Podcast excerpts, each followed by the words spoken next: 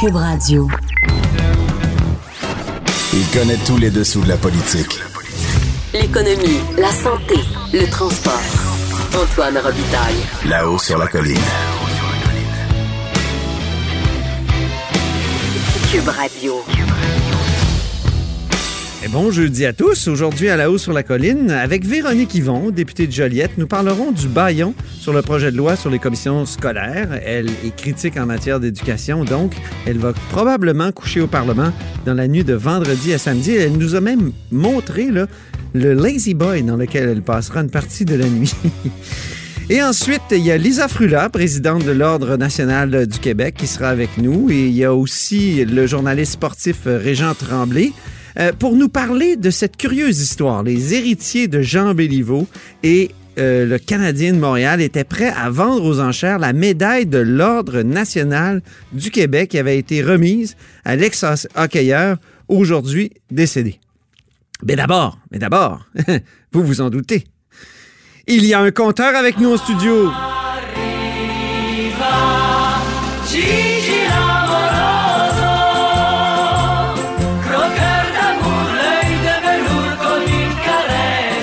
Bonjour Jean-François Gibault, Bonjour Antoine. directeur de la recherche à QMI, mais surtout notre compteur. Comment ça va? Ben ça va bien toi? Oui, croqueur de, de gros ballons encore aujourd'hui? Ben croqueur de gros ballon. Toi t'as été croqué ce matin? Ah oui, ça a été mon tour. Et la troisième journée consécutive que la Ben oui. ballonne passe pas dans le gorgoton du premier ministre. C'est c'est vraiment François Legault qui, qui, a fait référence euh, à ma chronique de ce matin qui s'intitulait euh, Les grosses ballons de, de François Legault. Parce que, ben oui, parce que le- le- le- évidemment, mais M. Legault, euh, je trouve politiquement, est, est en train un peu de creuser son trou. C'est-à-dire Ben oui. qu'il contribue à grossir un symbole qui va rester. Et, Exactement. Et lui-même, à l'époque, je pense, avait compris ça. Et c'est exactement ce que tu expliquais dans, dans ton texte de ce matin. Parce que lui, il dit il faut prendre des risques dans la vie et dans l'économie. Il faut que les Québécois, les Québécois se, se- se réconcilient avec le, le risque. Euh, et, et donc, c'est pour ça que les sceptiques vont être confondus dans l'affaire des dirigeables, là, de, de, de Flying Whales. Sauf que, moi, je connais un premier ministre qui avait proposé une innovation très grande. C'est Philippe Couillard avec euh, le monorail. Le monorail. Québec-Montréal en 2017, précisément, juste au Et, Congrès libéral. Est-ce que M. Legault avait attendu de voir les études puis consulter des experts à- avant de se prononcer? Ben non, mais c'était vraiment fâché. Hein? On peut écouter d'ailleurs ce qu'il avait dit lors d'un point de presse au lendemain du Congrès libéral, donc 29 novembre 2017. On est, euh, on est dans le hall de l'Assemblée nationale. Écoutons François Legault à l'époque. Est-ce que M. Couillard est en train de nous dire que là, il veut nationaliser les trains puis les remplacer par des monorails? Écoutez, là, c'est vraiment une grosse ballonne qui vient de sortir, là, puis tout le monde se demande comment il peut improviser comme ça après autant d'années. Alors, euh, c'est ça, c'était vraiment un point de presse sur les grosses ballons. Il disait que le monorail était une grosse ballonne. Ben, exactement. Et là, là où je m'explique mal la réaction de M. Legault, c'est qu'il il peut ne pas aimer être critiqué, mais dans le cas d'un projet de dirigeable, on s'entend, qui est au stade du développement, il n'y a pas de prototype, évidemment, on, est loin du premier vol encore, donc très loin de la coupe aux lèvres, et M. Legault doit savoir que dans les dernières années, il y a eu un paquet d'échecs retentissants partout, euh, en Europe, aux États-Unis. En- Aux États-Unis, euh, ça fait pas longtemps, là, ça s'est terminé par un écrasement spectaculaire, et euh, depuis... Parce ce temps- que, il faut le dire, on annonce toujours le retour des dirigeables. Exactement. Comme si, bon, il y a, y a- y a le- évidemment, sous l'Allemagne nazie, il y avait l'énorme. euh, non, c'était pas sous l'Allemagne nazie, mais dans l'Allemagne, juste avant le- l'Allemagne nazie, il y avait un énorme dirigeable qui avait pris feu. Ça avait comme été la fin de l'affaire. Ben, C'était très Mais- spectaculaire. Mais euh, donc, tout ça pour dire que Le Hindenburg, voilà, c'est le mot C'est devenu un symbole dans l'imaginaire collectif. De l'échec. Le- L'échec des dirigeables. Puis évidemment, bon, le- le- le- ce symbole-là, politiquement, j'ai de la misère à comprendre que M. Legault, qui dit dans la même phrase que c'est très risqué, mais qui dit les sceptiques seront confondus, qui pique des colères, qui- parce que évidemment, si le projet est un échec, tout ça, lui, lui sera remis à la figure. Eh Puis possiblement au pire moment, là, je veux dire, le, euh, si on se rapporte, par exemple, dans, un, dans l'échéancier électoral. Et, c'est la même chose pour le, ministre de l'Économie. Je pense qu'ils n'ont pas mesuré ils n'ont pas mesuré le symbole politique que représente un projet de dirigeable en cas, en cas d'échec. Et là, tous les jeux de mots sont possibles. La ballon ne lève pas, le projet bas de l'aile. Bon, Mais ce qu'il y, a de plus fondamental encore, c'est que M. Legault et M. Fitzgibbon sont en train de lancer le nouvel investissement à Québec, où il va y avoir beaucoup d'investissements comme ça, j'allais dire, euh, selon l'intuition, pour être poli. Hein? On, pense là, que ça, ça devrait marcher. Ils vont prendre plus de risques en clair. Et puis ils, le disent, c'est pas une interprétation, c'est dit ouvertement. Ils, font deux choses euh, qui attirent notre attention. D'abord, ils mettent plus d'argent. Et deuxièmement, ils vont prendre plus de risques en investissant notamment directement dans les entreprises. Euh, et c'est sûr que euh, nous, on va devoir faire un, suivi de ces montants-là dans, la mesure où on prend plus de risques. Mm-hmm. Et le gouvernement, par exemple, ne pourra pas, ne pourra pas dépasser une certaine limite parce qu'il pourrait y avoir des conséquences financières. Et ne serait-ce que parce que euh, les milliards qu'ils ont annoncés, comme là, on a ajouté chez Investissement Québec un milliard de plus, c'est déjà fait, pour être capable d'investir davantage. Mais ce milliard-là, le gouvernement, attention, le gouvernement l'emprunte et le met à Investissement Québec. Et là, ah, je pensais qu'on avait des surplus. Ah, ben on ne les prend pas dans les surplus. On emprunte l'argent et on dit, ben ce n'est pas une dépense, c'est un placement puisqu'on va faire de l'argent avec les entreprises dans lesquelles on va investir.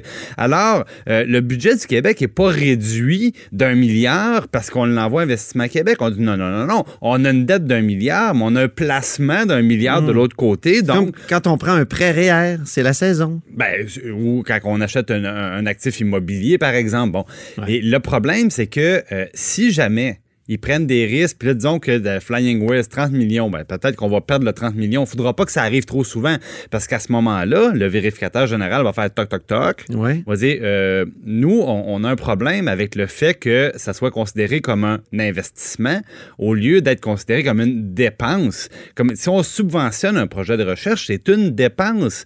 Et là, on dit non, non, non, non, c'est pas une dépense, c'est un investissement. Alors, il faudra minimalement, Antoine, que Investissement Québec rapporte ce que ça coûte au gouvernement quand il emprunte l'argent. Donc, grosso modo, 4 mm-hmm. Parce que sinon, encore une fois, il pourrait y avoir, euh, il pourrait y avoir une petite visite du vérificateur et là, ça taperait directement dans le budget du Québec. Donc, des risques, oui, mais il y a une limite. Pas trop de ballons qui éclatent. Ben, comme le premier disait, il faut jouer la moyenne. Ben, oui, mais il faut pas, faut pas frapper à côté de la balle trop souvent non plus. Merci Jean-François Gibault, notre compteur et accessoirement directeur de la recherche à QMI. Là-haut sur la colline. Une entrée privilégiée dans le Parlement. Cube Radio. Alors, je suis dans le bureau de Véronique Yvon, députée de Joliette. Bonjour. Bonjour. Alors, euh, dans la nuit de vendredi à samedi, vu qu'il y a un baillon sur le projet de loi 40 sur la transformation des commissions scolaires, allez-vous coucher ici, dans ce bureau-ci? C'est euh, fort probable dans ce magnifique Lazy Boy dont tous les euh, députés sont munis dans ces euh, cas de situation extrême où nous devons dormir ici une partie de la nuit. En théorie, ça pourrait finir autour de minuit parce qu'ils nous font commencer à 8 heures demain matin et non pas à 10 heures comme d'habitude. Mais le hic, c'est que le ministre lui-même a déposé cette semaine plus de 80 euh, amendements. Et quand on est dans une procédure de baillon, chaque amendement doit être lu et être voté par l'ensemble de l'Assemblée. Donc, juste voter sur les 80 amendements, ça risque de prendre quelques heures. Ah oui, j'avais pas conscience de ça parce que c'est ça qui est bizarre. C'est ils font un baillon, mais ils déposent des amendements quelques jours avant. D'ailleurs, expliquons là aux gens pourquoi c'est étrange? Tout est étrange dans ce dossier-là parce que, un, c'est pas un petit projet de loi banal. Euh, c'est un projet de loi de plus de 300 articles qui touche 80 lois. Ça, c'est le choix du ministre. C'est le choix du ministre d'avoir décidé de ne pas faire un projet de loi en quelque sorte chirurgical uniquement pour abolir les élections scolaires comme il prétend partout que c'est ce qu'il fait avec ce projet de loi-là. Il fait ça mais il fait beaucoup d'autres choses. Il touche euh, au, euh, au, rôle, responsabilités et devoirs des enseignants, euh, les questions de formation des enseignants, les questions de revision de notes, les questions entre les pouvoirs, les différents niveaux de pouvoir, la centralisation des pouvoirs auprès du ministre. il touche à des choses comme toute la question de qui peut communiquer avec les parents, les cadres, les employés. Là, c'est le ministre lui-même qui va pouvoir communiquer. Il touche à des questions comme le choix de l'école en ouvrant, en, mettant beaucoup de côté la notion de, d'école, d'appartenance, de quartier, de territoire, en faisant en sorte que les enfants peuvent se promener beaucoup plus, mais avec des impacts importants sur les milieux plus défavorisés. Donc, bref, il y a des tonnes de sujets. J'ai une feuille ici de deux pages, 8,5-14 recto verso, qui nous montre comment on y va par bloc. Puis juste dans le bloc des autres mesures, donc qui n'ont rien à voir avec gouvernance, là, il y a comme une douzaine de sujets. Puis il y a le sujet du personnel enseignant, des conseils d'établissement, et puis plein de choses qui ne touchent pas directement les élections scolaires. Fait que bref, le gouvernement fait ce choix-là et euh, là, c'est comme s'il n'assumait pas son choix. Il a décidé de vouloir faire un projet de loi mammouth, un peu fourre-tout. Et là, euh, il trouve que ça prend du temps. C'est normal parce que tout le monde aurait pu lui dire que c'était écrit dans le ciel qu'un projet de loi de 300 articles, tu peux pas adopter ça en quelques jours. Il, on a plein de questions, on veut comprendre. Le ministre souvent n'a pas de réponse. C'est très sérieux. Euh, sur à peu près 65 heures, on a eu 15 heures de suspension où on ne travaillait même pas parce que soit que le ministre cherchait des réponses, le ministre déposait des amendements, le ministre écrivait des choses. Puis je dirais qu'au moins les deux tiers ou trois quarts sont attribuables vraiment au gouvernement. Donc, c'est ça un peu qui fonctionne pas. C'est comme si on veut court-circuiter le, processus législatif, qui est notre responsabilité ici comme parlementaire. Mais le ministre lui-même admet que ça fonctionne pas parce qu'il n'arrête pas d'amener des amendements. Donc, si le projet de loi était si parfait puis qu'il pouvait passer en deux temps, trois mouvements, le ministre n'aurait pas besoin d'amener des amendements. Donc, c'est pas très rassurant. On a senti cette semaine un peu de flexibilité de la part du ministre. Moi, je l'ai eu en entrevue. Il m'a dit il y a la date du 24 février parce que les gens, là, à la maison, doivent comprendre que euh, si le projet de loi n'est pas adopté, il va y avoir une période de mise en candidature, des campagnes électorales qui vont être lancées, d'après ce que je comprends, au, niveau scolaire, là, évidemment. Et donc, euh, euh, euh, il avait dit la date du 24 février est pas nécessairement fixe. On peut, je pourrais attendre quelques semaines. Qu'est-ce qui est arrivé pour que soudainement là, on, lance cette procédure de baillon? Moi, euh, je pense que c'était toute une grande comédie orchestrée, euh, acte par acte, et euh, de m'en sentir comme parlementaire prise dans une comédie, je trouve ça extrêmement cynique et méprisant. Juste pour vous donner une idée, hier, on a siégé jusqu'à 18 heures. Tout, pendant tout le cours de l'après-midi, le ministre a refusé de dire qu'il y aurait un baillon. On essayait de, de voir avec lui si on pouvait pas faire passer certains sujets avant d'autres de peur de ne pas avoir le temps d'en parler parce que quand il y a un baillon, il faut comprendre, on va juste avoir cinq heures en tout et pour tout pour faire l'étude des 300 articles. Alors, c'est extrêmement rapide. Donc, le ministre nous donnait pas d'indication. Le leader du gouvernement, M. Jolin Barrette, disait euh, en début d'après-midi, ah ben, on va voir comment les travaux se passent. Alors, hier après-midi, ça a été quand même très bien, beaucoup de collaboration, plusieurs articles qui ont été adoptés. Bang, on sort. 45 minutes plus tard, on soit la lettre de convocation. Donc, tout ça était prévu. Là, c'est pas quelque chose qui se décide en une heure de la part du gouvernement. Or, on nous disait il y a 48 heures qu'il y avait de la flexibilité, la date pouvait se bouger, on allait voir comment les travaux allaient. Or, les travaux se passaient très bien cette semaine.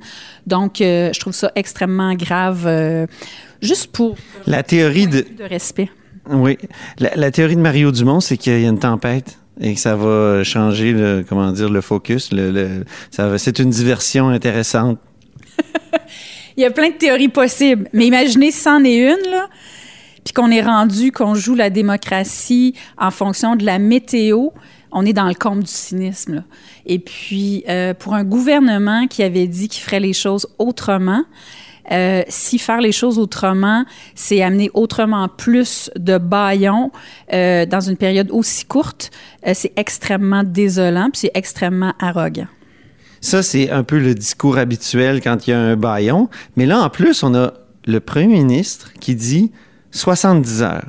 70 heures, c'est assez. Ça va devenir quoi? Une sorte de, de plafond, 70 heures? Est-ce que est-ce, qu'il n'y a pas là quelque chose d'inédit? Il y a une grande dérive. Euh, ce matin, dans mes questions, j'ai parlé d'une démocratie par chronomètre ou une démocratie par minuterie. C'est comme si la démocratie, on lui accorde un peu de temps, puis pas trop, puis quand on décide que c'est assez, on va de l'avant. Qu'importe que ce soit un projet de loi de 10 articles, 50 articles, 100 articles, 300 articles. Là, c'est comme si à moment donné, le gouvernement dit, là, il calcule le nombre d'heures, il pense que ça va faire un bel effet dans la population. OK, c'est assez le nombre d'heures, on passe à d'autres choses. Or, euh, là, nous, on est autour de 60 quelques heures. Si on regarde ça en termes de semaines de travail de 35 heures, ce serait juste deux semaines de travail sur un projet de loi qui va changer complètement la face de la gouvernance scolaire au Québec et plein d'autres enjeux en matière scolaire. Donc, moi, je trouve que c'est très peu et ça montre pas un grand sérieux non plus. Si tu crois assez à ta réforme, ben, tu es là à tous les jours, tu réponds aux questions puis tu es prêt à faire le débat. Donc, on n'est pas du tout dans des, dans des situations où il y a eu un blocage. On est encore, mettons, à l'article 1 après trois semaines de travaux. On avance, on déblaye, on fait des débats. Donc, c'est ça que je trouve vraiment inquiétant. Euh, moi, je comprends qu'un gouvernement veut être efficace. Je comprends qu'un gouvernement veut agir, ça c'est une chose. Mais bulldozer comme j'ai rarement vu, c'est pas des farces. Le ministre Roberge bulldoze davantage que l'ex-ministre Barrett. Donc le ministre Barrett donnait plus de temps en commission avant d'arriver à son baillon, deux fois et demi plus de temps pour euh, son, dernier projet de loi là, qui, était, qui était important sur euh, l'accès au service des médecins, projet de loi 10. Donc, je pense que c'est assez éloquent. Donc, ça, c'est une autre chose, de vouloir carrément court-circuiter les débats c'est pour ça que j'ai le sentiment que pour le, gouvernement, le pouvoir législatif, le travail parlementaire, euh, c'est une nuisance. C'est pas quelque chose qu'il conçoit comme euh, une, base solide de notre démocratie. Ben, c'est pas rassurant, euh, mais merci beaucoup, Véronique Yvon. Puis bonne nuit de, de vendredi à samedi sur votre Lazy Boy qu'on prendra en photo, qu'on mettra sur notre page Facebook. merci. J'ai pas le plus beau de l'Assemblée, vous allez voir. Là-haut sur la colline. La politique autrement dit. Cube Radio. Au bout du fil, il y a Lisa Frula, qui est présidente de l'Ordre national du Québec. Bonjour. Bonjour, bonjour Antoine. Alors, cette histoire-là de, des héritiers de Jean Béliveau qui étaient prêts à vendre finalement aux enchères la médaille de, de l'Ordre national du Québec, vous en pensez quoi? Ben, premièrement, je veux remercier Michael Fortier. Michael Fortier, c'est un collectionneur. Hein.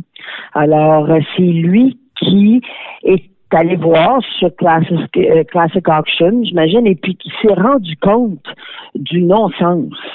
Euh, du, du non-sens du geste. Moi, je pense que c'est plus un, c'est pas par méchanceté, mais plus un manque de jugement.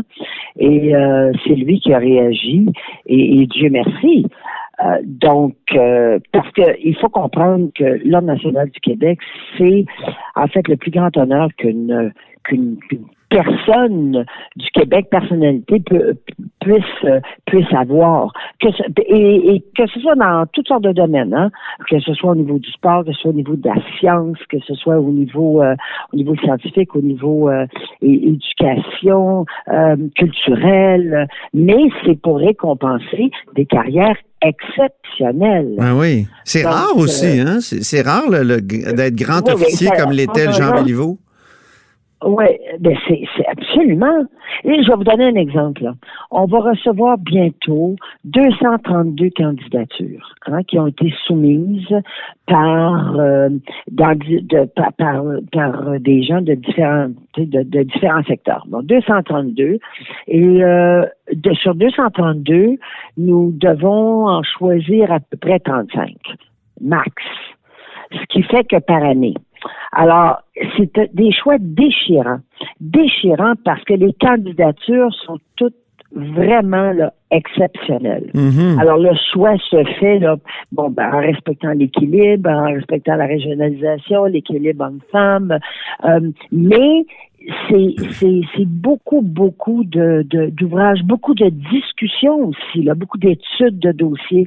Alors quand quelqu'un reçoit l'ordre du Québec, euh, c'est il le reçoit des, des, mains du premier ministre d'abord, comme le, le dit bien euh, Régent Tremblay dans son article, l'ordre national du Québec pour 400 pièces. Euh, ça il faut lire ça dans le journal de Montréal. Ça n'a pas de bon sens. C'est comme de dire euh, on va s'acheter quelqu'un qui, qui accepte d'acheter ça premièrement, c'est de dire ben moi je vais m'acheter une euh, une carrière exceptionnelle. Fait que déjà là ça n'a pas de bon sens. Ben oui. Et quand de dire qu'on va mettre ça euh, en, enchère, ce que ça veut dire aussi, c'est que euh, la carrière exceptionnelle de la personne qui l'a, à, à qui ça a été décerné, ben là, il est parti, fait que ça vaut plus rien.